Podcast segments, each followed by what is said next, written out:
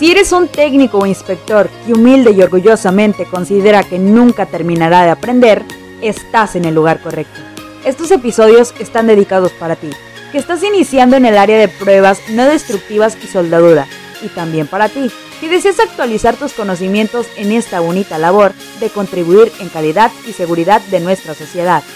Bienvenido al podcast Aprendiz NDT, presentado por Roberto Arenas Tuxpan. Hablemos sobre las ventajas y las limitaciones que hay en el método de líquidos penetrantes.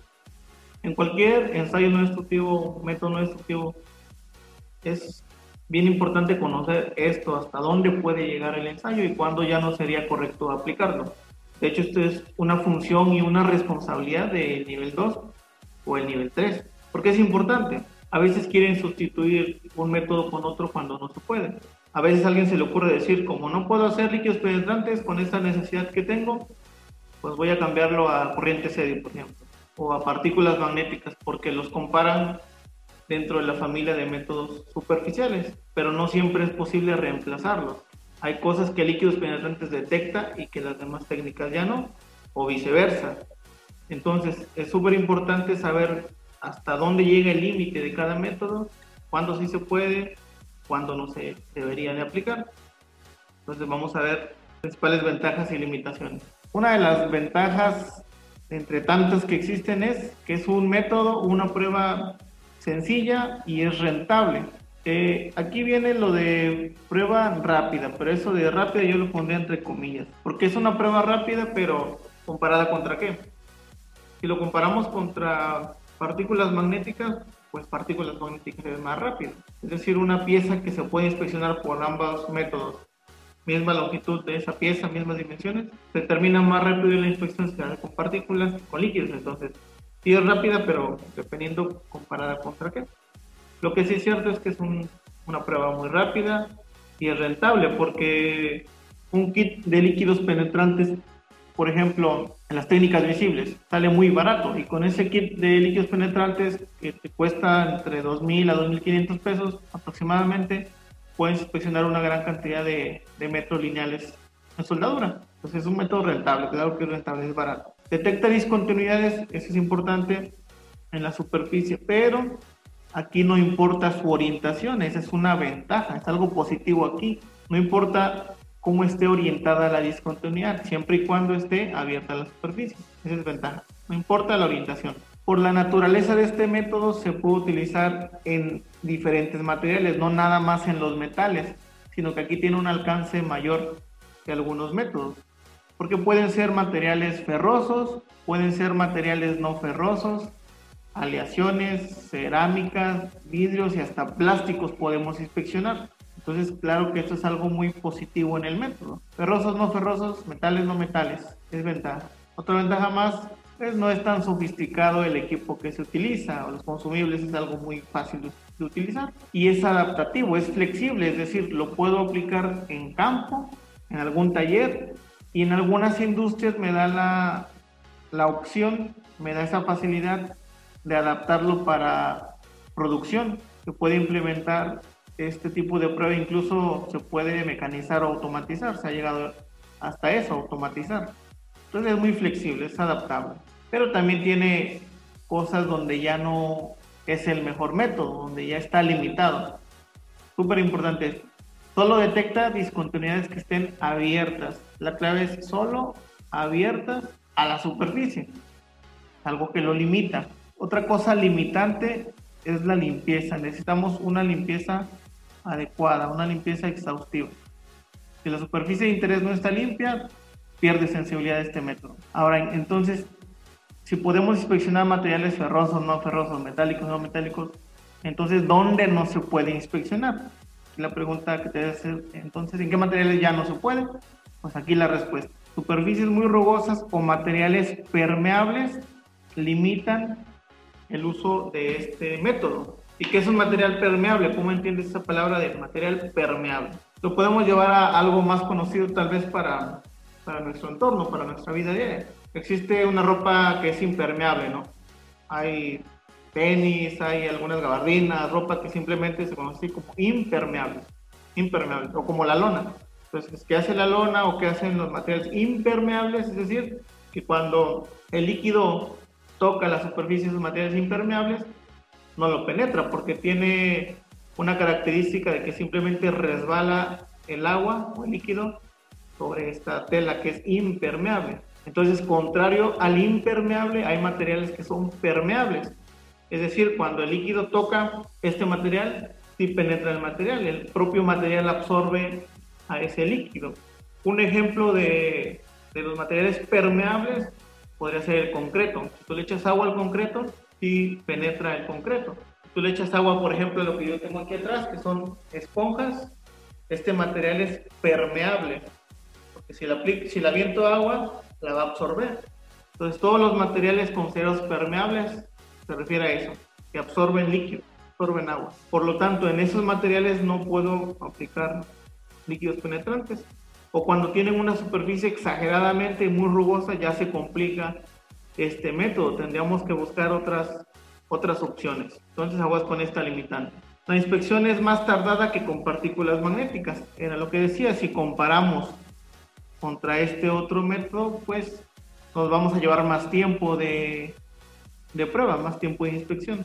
No es apto para superficies a altas temperaturas por cuestiones de seguridad y porque a una alta temperatura el líquido se evapora y ya no me funciona. Recuerda que estamos usando líquidos, líquidos, estamos usando químicos incluso. Entonces, por cuestiones de seguridad, ya no sería el correcto. Hay otra limitante que, que no está mencionada, pero importante desde el punto de vista de la seguridad, es que necesitamos eh, un área ventilada. Imagínate que se va a hacer una prueba de este tipo, pero es un espacio confinado, pues ya se complica hacerlo, porque estamos usando solventes, estamos usando químicos, aerosoles. Y si lo hacemos en un espacio confinado, pues va en contra de las reglas de seguridad. Esa es otra limitante. Estamos tener un área ventilada. Y los resultados de la prueba, otra limitante que aplica en realidad para cualquier ensayo, los resultados de la prueba son dependientes de la persona que los está ejecutando. Se ha dicho siempre que toda prueba no tiene esta limitante, toda, toda, toda. Dependen de la ética del técnico o del inspector, de los conocimientos, las habilidades que, prácticas que tenga, de la capacitación que haya llevado también, Dependemos siempre del técnico, la persona que está ejecutando la prueba. ¿Dónde se va a aplicar este método? Bueno, considerando el principio físico y considerando las ventajas y limitaciones, vamos a ver ahora dónde sí se puede aplicar. Podemos detectar discontinuidades consideradas inherentes de procesamiento o incluso ya después está en servicio, ¿no? En qué tipo de piezas pueden ser piezas de fundición, pueden ser piezas forjadas, incluso fundición forjadas. Aquí en el ejemplo vemos piezas que tienen grietas, por ejemplo, en, en, esta, en esta brida tenemos un agrietamiento. Una superficie terza maquinada donde sí se puede aplicar, sí se puede aplicar. Piezas de fundición también se puede, piezas forjadas también es posible. Ahora en soldaduras, claro que sí se puede, digamos que es una de las aplicaciones con mayor auge que tenemos. Soldaduras en cualquier componente, recipientes a presión, soldaduras en tuberías de proceso, soldaduras en ductos de transportación, soldaduras en estructuras, soldaduras en orejas de izaje también. En general, soldaduras sí las podemos examinar. Incluso en la industria automotriz, hay piezas automotrices como monoblocks, como rines y otro tipo de componentes de esta industria automotriz donde se utilizan los líquidos penetrantes. Mayormente cuando la pieza es más crítica es necesario hacer técnicas fluorescentes, fluorescentes porque son más sensibles. Pero en la industria automotriz también es posible. Industria aeroespacial, militar, es posible también hacer este tipo de pruebas. Y volvemos a lo mismo, como son piezas críticas, regularmente en aeronáutica, aeroespacial, militar, las técnicas preferibles ahí son fluorescentes, técnicas fluorescentes. También pudiera darse el caso en este tipo de piezas. Algunos componentes para perforación de pozos que utilizan, que utilizan conexiones que van roscadas. Entonces, este tipo de conexiones, pues es posible hacer este, este método.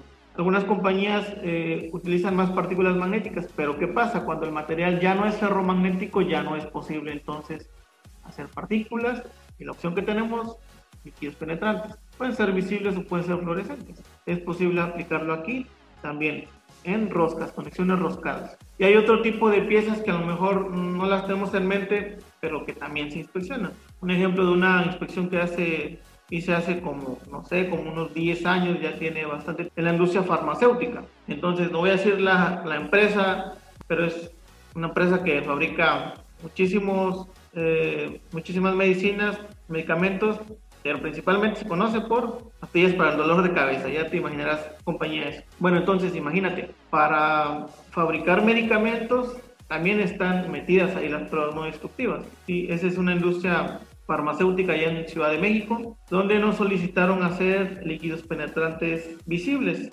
en diferentes, diferentes piezas que ellos utilizan para, para procesar esos medicamentos. Además de este, se inspeccionaron otros más. Esa es una pieza de acero inoxidable. Y pues claro que aquí hay otros cuidados, otros cuidados para hacer la prueba. Se buscan discontinuidades diferentes a las que comúnmente encontramos en otras piezas. Entonces, cualquier prueba no destructiva, incluyendo ahorita esto, líquidos penetrantes, está metida en todas las industrias de manera directa o indirecta.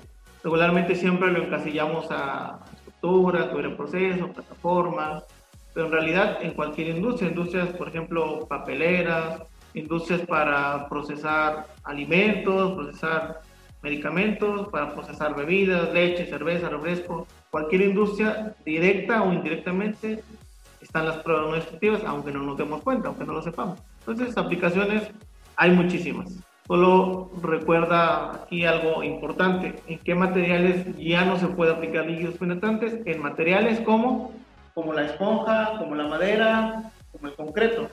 Porque en esos no se puede porque son materiales permeables y entonces absorberían el líquido penetrante y perdemos esa, esa intención de la prueba.